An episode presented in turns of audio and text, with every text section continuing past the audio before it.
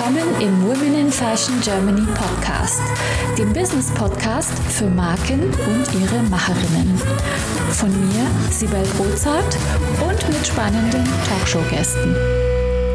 Heute zu Gast Naida Ivasovic. Liebe Naida, habe ich deinen Namen eigentlich richtig ausgesprochen? Wie schön, dass du endlich bei uns in der Show bist. Das ist ja schon längst überfällig. Und ich freue mich, wenn du kurz erzählst, wer du bist und was du machst. Ja, also ich bin Naida Ivasovic. Ähm, ich komme ursprünglich aus Bosnien-Herzegowina. Wir sind 95 nach Berlin geflüchtet und äh, haben uns hier dann situiert. Also wir sind meine Mutter und mein Bruder.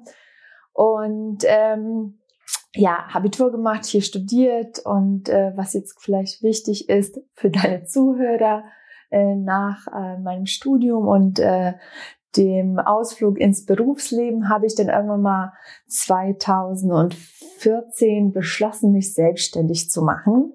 Und zwar war das damals so, dass äh, Tinder aktuell wurde in Berlin und äh, ich war die erste Userin damals und ähm, da habe ich so viele Gründer kennengelernt, also und die waren alle männlich und dann habe ich mir gedacht, oh, wenn Sie das können, dann kann ich das auch. Und was habe ich gemacht? Ähm, ich wollte unbedingt etwas machen, also Dienstleistung gegen sofortiges Geld ähm, anbieten. Und äh, das Erste, was mir eingefallen ist, war Büroreinigung. Und so kam es dazu, dass ich dann ein Unternehmen für Facility Management gegründet habe, also Büroreinigung. Und ähm, das war mein erster Ausflug in das Gründerinnen- und Unternehmerinnen-Dasein. Das finde ich so lustig. Hast du also deine, deinen Gründerdasein über Tinder kennengelernt? Hast du vielleicht auch deinen Mann über Tinder kennengelernt oder nur deinen Job? nee, den habe ich im Katablau kennengelernt. Okay. Ähm, ähm, einige Jahre später. Aber ähm, nee, also Tinder war damals ja sehr neu, sehr ähm, aufregend und ich fand es mega interessant, so Menschen kennenzulernen. Also grundsätzlich war ich ohnehin unterwegs und habe Menschen kennengelernt. Aber dann dachte ich so, okay, das ist eine Dating-Plattform, die nutze ich mal aus. Und ähm, tatsächlich, ähm, alle, die es damals genutzt haben, das waren wirklich junge Berliner Gründer. Und irgendwie war ich dadurch irgendwie angespornt und äh, habe mir gedacht, okay, das mache ich. Zudem war, also die Geschichte ist auch die, dass äh, ich damals in meinem derzeitigen Job unglücklich war. Unglücklich, warum? Weil es gab feste Regeln. Also ich musste von 9 bis 18 Uhr im Büro sein und es gab nur äh, äh, 28 Tage Urlaub oder so. Und man musste diese 28 Tage Urlaub. Du meinst im Jahr, nicht im Monat. also, genau. Und sechs bis acht oder so oder also feste Bürozeiten, das kann man sich ja heutzutage erst recht nicht mehr vorstellen. Genau, also der Grund war diese feste Bürozeiten mhm. und an einem Ort zu sein. Und das andere war wirklich äh, nicht äh, frei sein zu können, Urlaub zu nehmen, wann ich wollte. Und deswegen habe ich gesagt, okay, das reicht jetzt, ich will meine eigene Chefin werden. Und so kam es auch dazu. Ähm, ich habe das an sich sehr erfolgreich geführt bis Corona. Und äh, mit Corona habe ich das so langsam stillgelegt und alle Kunden an meinen Bruder übergeben, der weiterhin äh, in diesem Bereich tätig ist. Und was machst du denn jetzt seit Corona? Genau, also seit Corona, ich bin, ähm, man muss sagen, ich bin seit 2018 im Vorstand der Weiberwirtschaft, zu der kommen wir nochmal gleich. Und ähm, seit Oktober diesen Jahres bin ich als Projektleiterin in der Gründerinnenzentrale tätig. Was für ein Projekt leitest du da? Die Gründerinnenzentrale ist die erste Anlaufstelle für Frauen, die sich selbstständig machen wollen. Das heißt, Gründerinnen, die eine Idee haben, ähm, kommen als erstes zu uns, um hier ähm, eine erste also eine erste Orientierung zu bekommen, wohin und wie es geht. Und ähm, Orientierungsgespräche gehören zu unserem Angebot, Vernetzungsmöglichkeiten, das sind zum Beispiel Gründerinnenfrühstücke, Stammtische, aber auch Themenabende. Und ähm, wir haben über das Jahr, also über das Jahr verteilt äh, Kompetenz- und Erfolgsteams. Da geht es darum, dass Frauen, also es sind eigentlich wie Mastermind-Gruppen, wo sich Frauen zusammenschließen und dann gemeinsam an ihrer eigenen Idee arbeiten und sich gegenseitig unterstützen. Und ähm, in diesen ähm, Kompetenz- und Erfolgsteams bekommen sie Tools von uns, die sie nutzen können und äh, ja, das hat sich als sehr gut bewahrheitet, ja. Also Mastermind-Gruppen finde ich auch eine ganz tolle Form, um äh, sich, ähm, um brainstormen, um voranzukommen, finde ich ein ganz gro äh, großartiges Format. Wie, wie geht, wie geht es, wie geht der Schritt zu euch formal? Also die Frauen, die melden sich dann bei euch auf der Webseite oder wie geht das? Genau, also die schreiben uns eine E-Mail und sagen uns, dass sie hier mitmachen möchten und dann gibt es ein kleines ähm, Auswahlverfahren, ein Gespräch, um zu schauen, ob das wirklich das Richtige ist. Manchmal ist es so, dass die Frauen das doch nicht brauchen oder vielleicht ein Mentoring oder etwas anderes. Also da gucken wir ganz genau, ob äh, das wirklich zu der Frau passt. Mhm. Und wenn es passt, dann ähm, bilden wir Gruppen und, und begleiten sie über das Jahr hinaus zu ihrer Idee oder zu ihrem Thema. Und ist das mit Kosten verbunden? Mm, äh, ja, das sind aber sehr wenige Kosten. Ich, äh, ich bin mir nicht sicher. Ich glaube, es kostet um die 60 Euro. Ähm, aber das ist also, das ist wirklich gar nichts im Vergleich zu dem, was die Frauen bekommen. Und man muss sagen, wir sind ja vom ähm, Bund, also vom Land und vom ESF gefördertes Projekt. Das heißt, unsere Angebote sind in der Regel kostenlos. Also wir nehmen eine eine Gebühr in der Regel, weil wir wissen, was nichts kostet, ist nicht wert. Und daher ist es immer gut, also Klar, das ist auch unsere Einnahmequelle, aber das, ist, also das spielt keine große Rolle, weil äh, in erster Linie geht es uns darum, dass die Frauen ähm, sich hier weiterbilden und vorankommen. Aber äh, tatsächlich haben wir äh, festgestellt, ähm, Events, die nichts kosten, ist die No-Show-Rate dann bei 50 Prozent. Und da, wo es kostet, da sind sie äh, tatsächlich alle on point. Ja, du weißt ja, ich kenne das Thema, da haben wir uns schon häufiger drüber äh, unterhalten. Deswegen, aber ganz ehrlich, die Kosten, die kann man ja dann vernachlässigen. Das ist ja eine Schutzgebühr bei euch, äh, so ähnlich wie bei mir auch. Ähm, das ist ja jetzt nicht, dass man da wahnsinnig reich damit wird, sondern es geht ja darum, eben die Verbindlichkeit nochmal zu unterstützen. Also man kann sagen, das ist ja fast kostenlos. Und genau. wie lange dauert so ein Programm? Äh, das dauert ein halbes Jahr und ähm, äh, also wir haben in der Regel zwei ähm, Durchläufe und äh, jetzt am kommenden Donnerstag, also haben wir den, die Abschlussveranstaltung und das wird gebührend äh, gefeiert und zelebriert mit äh, Zertifikaten und äh, Präsentationen und ja. Ja, gibt es da, wenn du jetzt sagst, nächste Woche ist schon Abschluss oder diese Woche, gibt es ähm, so einen gewissen Startzeitpunkt oder ist das unterjährig eigentlich egal? Und wenn die Leute, wenn ihr genug Leute zusammen habt, oder gibt es da immer feste Termine, die man da beachten muss? Also in der Regel starten wir am Anfang des Jahres. Das wird dann so sein, dass es äh, Anfang Februar ist und in der Mitte des Jahres, dass, ähm, dass wir da beginnen mit den neuen, also mit dem neuen Durchlauf. Mhm, verstehe. Jetzt hast du mir ja vorhin schon dieses tolle Gebäude gezeigt ähm, hier ist ja ganz schön was los. Also die Weiberwirtschaft und die Gründerzentrale sind ja beieinander und jetzt ist es ein riesen Immobilienprojekt mit ganz viel Gründerinnen auch untergebracht. Ich äh, vielleicht teilen wir oder teilst du noch mal ähm, dieses ganze System, was ihr habt und dieses ganze Gebäude und das, den Komplex und was da los ist nochmal mit unseren Hörerinnen und Hörern. Genau, also ich hatte erwähnt, dass ich ähm, im Vorstand der Weiberwirtschaft bin und die Weiberwirtschaft ist eine Frauengenossenschaft und das größte Gründerinnen- und Unternehmerinnenzentrum Europas. Wow. Äh, wir sitzen glücklicherweise in Berlin Mitte, in der Nähe der Berliner Mauer, Bernauer Straße beziehungsweise Anklammerstraße. Und ähm, hier sind über 60 unter, also Büros angesiedelt.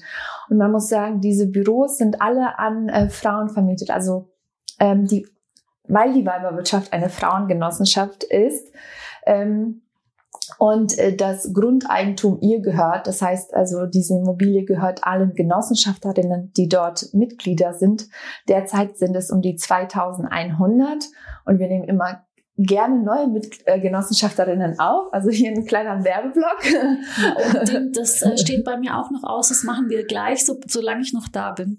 Genau, also wird man eine Genossenschafterin, äh, man kauft einen Anteil in Wert von 103 Euro und somit wird man Teil dieser Geschichte oder dieser Erfolgsgeschichte. Und ähm, bewirkt, also bewirkt damit auch, dass sich hier weiterhin Gründerinnen äh, entfalten können. ähm, genau, also Weiberwirtschaft ist äh, wie gesagt, eine Frauengenossenschaft. Wir haben hier über 7000 Quadratmeter Fläche, die in Frauenhand ist. Und ähm, als Unternehmerin oder Gründerin ist, fühlt man sich hier sehr wohl. Also das kann ich aus Erfahrung erzählen, weil es ist alles ähm, in Fußweite erreichbar. Ähm, das Ökosystem ist sehr gut äh, gebaut. Also wir haben einen Hof, wo wir uns im Sommer in der Regel versammeln. Wir haben in der Weiberwirtschaft zwei Restaurants.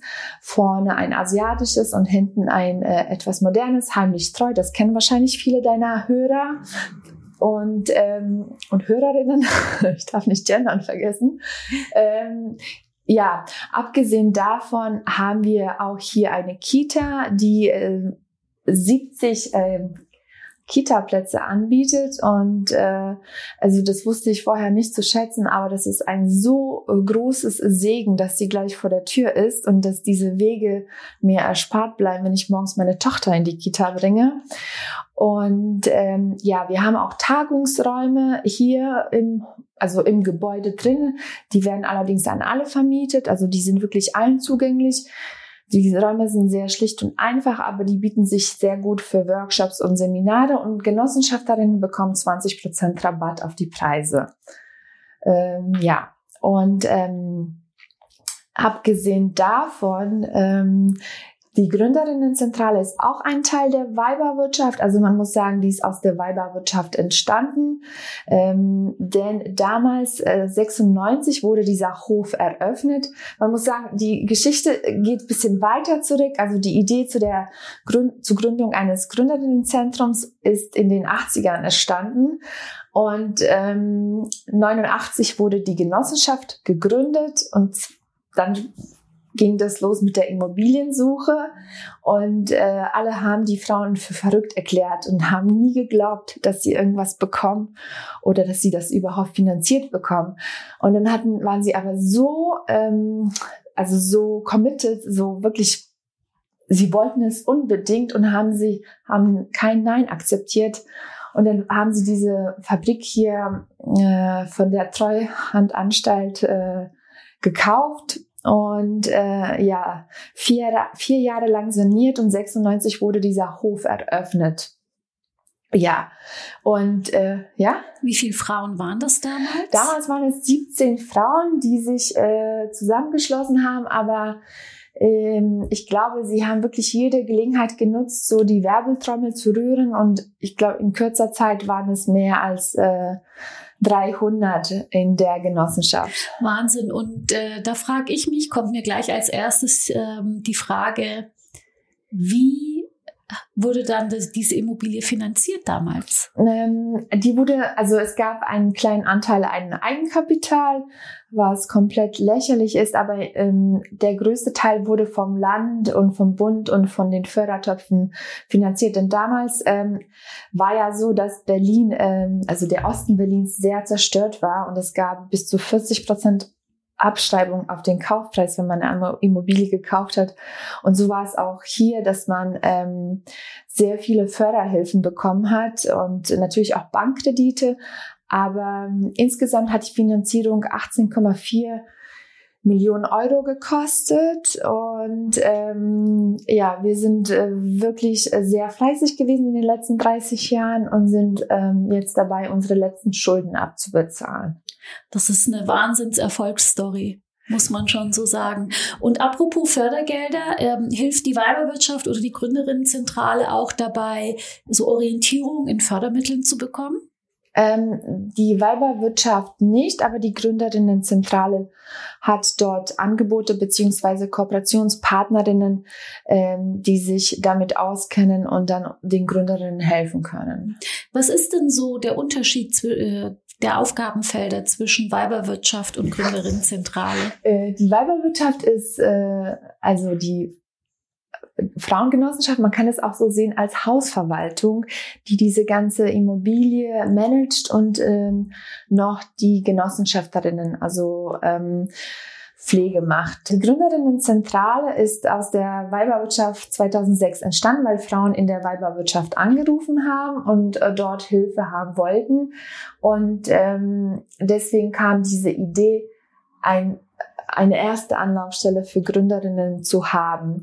Gründerinnenzentrale äh, bietet erste Orientierungsgespräche, ist äh, kann Kooperationspartnerinnen anbieten, die auf bestimmte Fragen eingehen. Zum Beispiel, es gibt rechtliche Fragen, die wir jetzt so nicht beantworten können, aber haben dort Kooperationspartnerinnen, die sich damit auskennen und die leiten wir an die Gründerinnen weiter. Und ähm, es, also das ist ja so, dass die Weiberwirtschaft und Gründerinnenzentrale an sich aus einer Familie kommen. Und es ist auch praktisch, dass sie hier die Gründerinnenzentrale gleich im Hof der Weiberwirtschaft ist. Und wenn man hier auf der Straße entlang geht, sieht man ja auch gleich die Gründerinnenzentrale.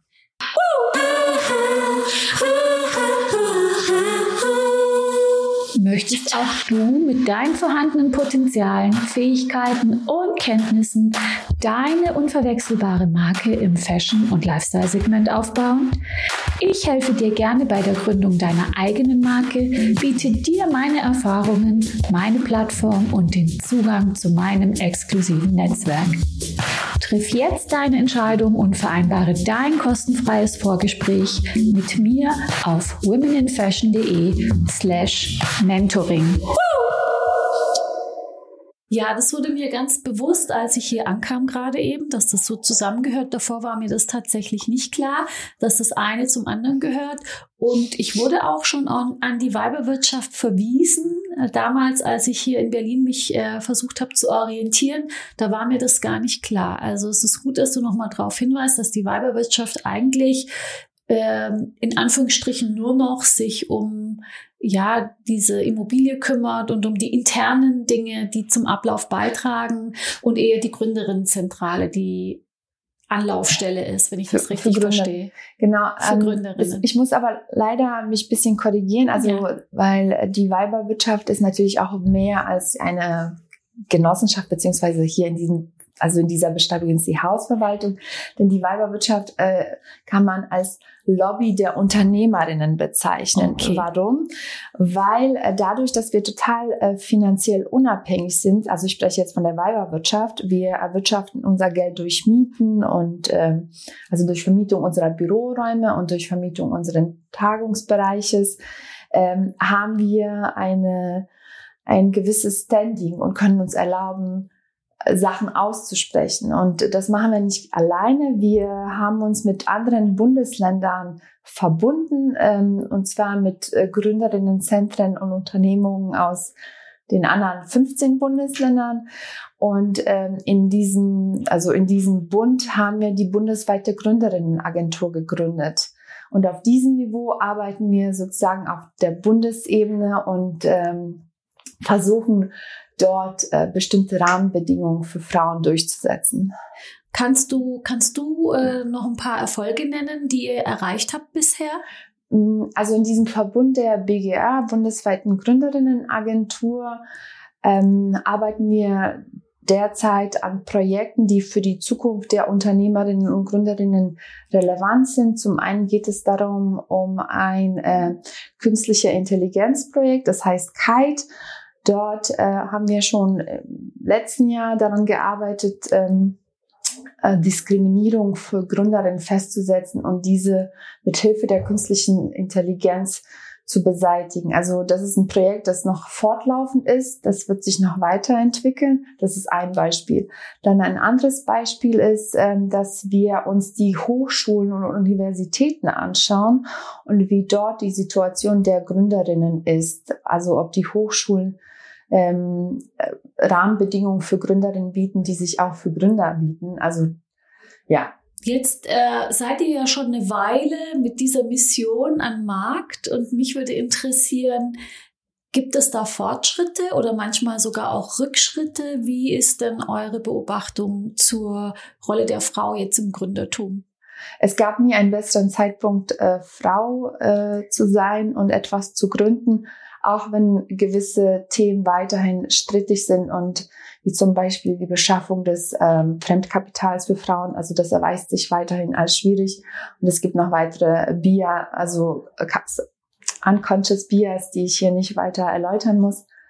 Ähm, aber in der Regel ähm, sieht man ja, dass auch die Zahlen in den ähm, Startup-Monitoren wachsen, also dass sich da mehr Gründerinnen auf dem Markt bilden und ähm, dass sich äh, ja die Rahmenbedingungen so langsam verbessern. Also es ist noch ein langer Weg hin, aber äh, ich glaube, das Bewusstsein dafür ist angekommen. Hm.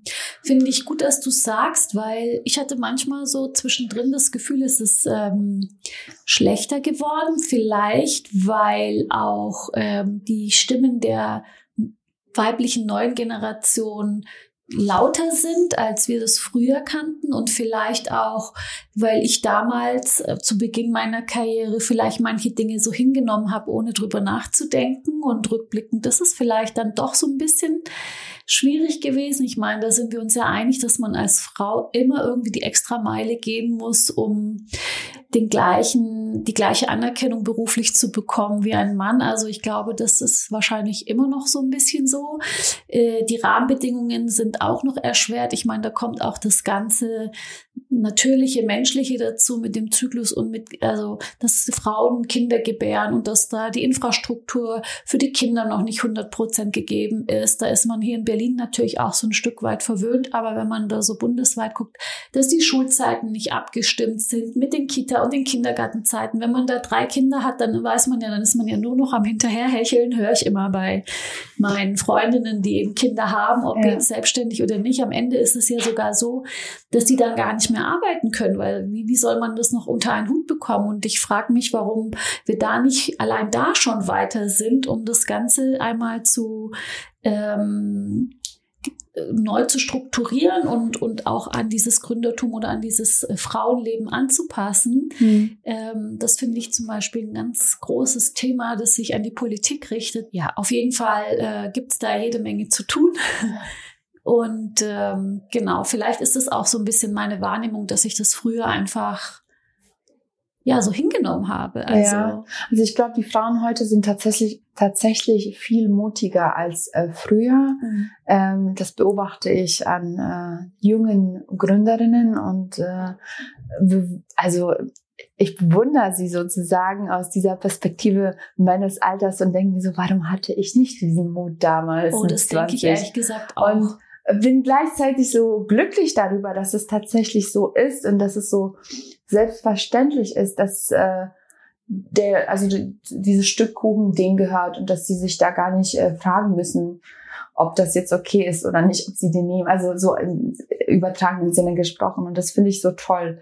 Und ähm, ich glaube, das liegt wirklich daran, dass wir die neue Generation an Frauen auch so mutig erziehen und äh, dass äh, diese Gleichberechtigung auch bei den Männern angekommen ist, dass mh, hm, diese sich auch für die Kinder verantwortlich fühlen. Also äh, die Kinderfrage beziehungsweise die die Kinderbetreuung ist ja nicht die Sache der Frau, es ist die Sache der Familie und ähm, wenn, wenn man einen ähm, also ja, das sollte selbstverständlich sein, dass der Vater sich genauso dafür verantwortlich fühlt wie die Mutter. Wir sind auf einem guten Weg, glaube ich, aber da da haben wir uns erst auf den Weg gemacht und wir haben noch einen weiten Weg bis dahin. ähm, der eine oder andere sieht es ja schon als seine Verantwortung, wird dann, dann auch noch in den in Publikationen lächerlich gemacht dafür, was ja auch so ein Witz ja. ist. Ähm, und da gibt's also auf jeden Fall noch viel, ähm, viel zu tun. Und es ist gut, dass die Wahrnehmung da schon eine andere ist und dass der eine oder andere sich schon traut oder dazu steht und dass da Veränderungen ähm, ja, Veränderung passiert einfach. Das ist auf jeden Fall ganz gut, würde ich genau. sagen. Ja. Wenn wir nochmal zurückkommen auf die Gründerinnenzentrale, gibt es da aus deiner Sicht so ein Hauptthema, wo du sagst, das beschäftigt wirklich alle Frauen, die hier ankommen oder sind die Themen, die die Frauen beschäftigen, wenn sie jetzt gründen, unterschiedlich? Ähm, was wir festgestellt haben, ist, ähm, dass, ähm, dass die Frauen am Anfang ihrer Gründer, Gründung sich gerne ähm, Gleichgesinnte wünschen. Also es ist meistens so, dass man äh, die einzige irgendwie im Freundeskreis ist, die gründet, während alle anderen noch äh, arbeiten und die Frau gründet auch meistens aus der Anstellung heraus. Also äh, sie geht dann mit ihren Stunden runter und baut so langsam und Schritt für Schritt ähm, das Unternehmen auch. Also das sind so die Zahlen, die wir kennen. Aber natürlich gibt es auch andere Beispiele und äh, Frauen, die risikoreicher sind, alles hinschmeißen und dann einfach jetzt losstarten. Aber wir haben festgestellt, dass sie sich am Anfang tatsächlich diese dieses Netzwerk wünschen, äh, wo sie sich mit anderen über die Probleme austauschen können. Und dann, ähm, je nachdem, äh, in, um welche Gründung es geht, gibt es ja bestimmte Komplikationen. Zum einen, ähm, wie komme ich an das Geld heran? Also welche Förderung gibt es da? Soll ich mir einen Business Angel holen oder ähm, hole ich mir einen Bankkredit? Also das sind so die Fragen, die Sie beschäftigen. Oder es geht auch darum, welche Unternehmensform soll es sein? Einzelunternehmen, eine GmbH, eine UG? Also auch diese Fragen ähm, sind meistens so am Anfang da. Und dann äh, steht natürlich auch die Bürokratie äh, sehr äh, im Wege. Also da kämpfen wir auch, dass das abgebaut wird. Aber ich glaube, das ist äh, den Politikern bewusst und ähm, äh, ich kenne da einige, die sich dafür einsetzen, dass endlich bisschen äh, dass es einfacher ist, in die Gründung zu kommen. Also in anderen Ländern kann man das innerhalb von zehn Minuten online machen und hier dauert der Prozess ja äh, Wochen. Genau, also das sind so Beispiele, die uns bekannt sind. Mhm. Aber in der Regel ist es tatsächlich so, dass unser Netzwerk äh, für die Frauen sehr wohlwollend und äh, gut ist. Und ähm, wir haben auch festgestellt, dass sich Frauen unter Frauen irgendwie wohler fühlen. Und das haben, also äh, ich ich, ich weiß nicht, warum das so ist. Vielleicht liegt es auch daran, dass die Wirtschaft eher so männlich geprägt ist. Und wenn man als Frau, als einzige Frau in diesen Männerkreis kommt, dann ist es, äh, ja, dann ist es vielleicht so an, komisch für einen. Aber ich glaube, wenn es, wenn wir in einer paritätischen Wirtschaft leben würden, wo 50-50, also wenn es ausgeglichen wäre, dann würde diese Frage, glaube ich, gar nicht so ähm, hervorkommen. Ja. Ja, schön, dass es euch gibt. Also ihr wisst jetzt, äh, wo ihr euch hinwenden müsst, wenn ihr noch nicht selbstständig seid oder wenn ihr eine neue Idee habt, ähm, schreibt oder genau, schreibt der Gründerinnenzentrale, schaut euch mal die Weiberwirtschaft an. Vielleicht wollt ihr ja Genossenschaftsanteile erwerben. Vielleicht ist es für euch interessant, hier auch mal ähm, zu überlegen, ob, hier, ob ihr hier was anbieten möchtet. Ähm, alle Möglichkeiten sind gegeben. Ich glaube, da gibt es am Anfang auch äh, vergünstigte Preise für genau. Gründerinnen. Vielleicht kannst du oder Mitglieder der Genossenschaft, vielleicht kannst du da kurz noch was dazu sagen. Genau, also wir haben ähm, um die 60 Unternehmen hier und derzeit sind alle Räume vermietet. Wir haben eine lange Warteliste von, um, ich glaube, 100 Unternehmerinnen, wow. die gerne hier einziehen würden. Ähm, unsere Mieten sind sehr human und äh, für neue Gründerinnen bieten wir besondere Milchmädchentarife an. Das heißt, ähm, sie fangen an mit 12 Euro und in den ersten halben Jahr werden diese nochmal um 50 Prozent subventioniert. Das heißt, wir möchten hier Frauen unterstützen, also finanziell unterstützen, dass äh, sie sich einfach entfalten können. Und ähm, ja, also nicht nur damit, sondern auch mit unserem Netzwerk unterstützen wir sie. Und ähm, äh, ich muss auch hier noch sagen, wir sind auf der Suche nach einem zweiten Standort, äh, was wir gerne kaufen oder pachten würden. Also auf warum kaufen oder pachten? Weil dadurch können wir die Miete günstig anbieten. Also wir wollen einen bestimmten ähm, Mietsatz nicht überschreiten, weil wir wissen, wie wichtig das für Gründerinnen mhm. ist. Und soll das auch in Berlin sein? Ja, das muss innerhalb des S-Bahn-Links sein. Okay, verstehe. Dann, wenn ihr Ideen habt, meldet euch ruhig. Ihr wisst jetzt, wo ich hinwenden müsst, an NIDA, ähm, wenn ihr da eine Idee habt oder auch äh, einen Beitrag dazu leisten wollt. Kommen wir zu dir, liebe NIDA. Ähm, was war für dich oder ist oder war für dich äh, beruflich gesehen eine Herausforderung, ähm, mit der du vielleicht nicht so gerechnet hast und wie gehst du damit um oder bist du damit umgegangen? Ich kann es dir sagen, das war das Finanzamt, was äh, von heute auf morgen ankam und 25.000 äh, Euro an Steuern haben wollte. Ich kenne die Geschichte noch aus meinem Banker-Dasein. Die kommen dann die kommen, wenn du Gewinne gemacht hast, kommen die und wollen die Kohle. Da hast du es aber schon längst ausgegeben. Und dann hast du Gewinn gemacht und dann wollen die von dir auch noch Vorauszahlung fürs nächste Jahr, genau. weil du Gewinn gemacht genau. hast. Und dann hast du die doppelte Karte. Und wenn du es vorher nicht wusstest, dann hast du von den 25 werden dann 50 oder was oder noch mehr, weil sie ja noch annehmen, dass du weiter Gewinne machst. Und wenn das jetzt zufällig noch ein Jahr war danach, wo du nicht so hohe Einkommen hattest, dann bist du liquiditätsmäßig völlig ruiniert. Erzähl. Äh, ja, genau, das war 2018. Also ich wusste, dass es kommen würde. Das war, das war mir klar. Ich war im Gespräch mit meinem Steuerberater und ich wusste, dass ich da zu wenig eingezahlt habe für diese ganzen Einkommensteuervorauszahlung. Und ähm, ich hatte mir auch zuvor eine Wohnung gekauft und hatte das Geld sozusagen für äh, als Eigenkapital genutzt, was hätte eigentlich an das Finanzamt gehen sollen, so dass ich also ich, mir war es klar, aber als dann die Summe war, da war, war ich so, okay, was mache ich denn jetzt? Und äh, ich bin da sofort zu meiner Familie, die haben mir ausgeholfen. Also meine Mutter und meine Brüder habe ich da sofort unterstützt und äh, nach einem Monat war das auch wieder zurückgezahlt. Aber für den Augenblick war das schon ein Schock, also so eine große Summe hinblättern zu müssen und ähm, ja, plötzlich nicht zu wissen, wie man also weitergeht. Äh. Ja, das ist mit dem äh, Finanzamt ist auch nicht zu scherzen, weil wenn man das dann irgendwie nicht macht, dann blockieren die sofort alle Konten und alles ist irgendwie hinüber, deine Schufa, deine Reputation, äh, deine, deine Arbeitsfähigkeit, also alles. Und deswegen äh, merkt euch das mit dem Finanzamt ist nicht zu scherzen, aber es wisst ihr ja alle schon. genau, also das fand ich damals irgendwie so als eine Herausforderung, aber in der Regel ähm, ja, ähm, also ich nehme das Leben so, wie es kommt und ähm, es gibt ja für alles eine Lösung. Vielleicht nicht heute, aber morgen, wenn man eine Nacht drüber schläft und dann ist es schon okay.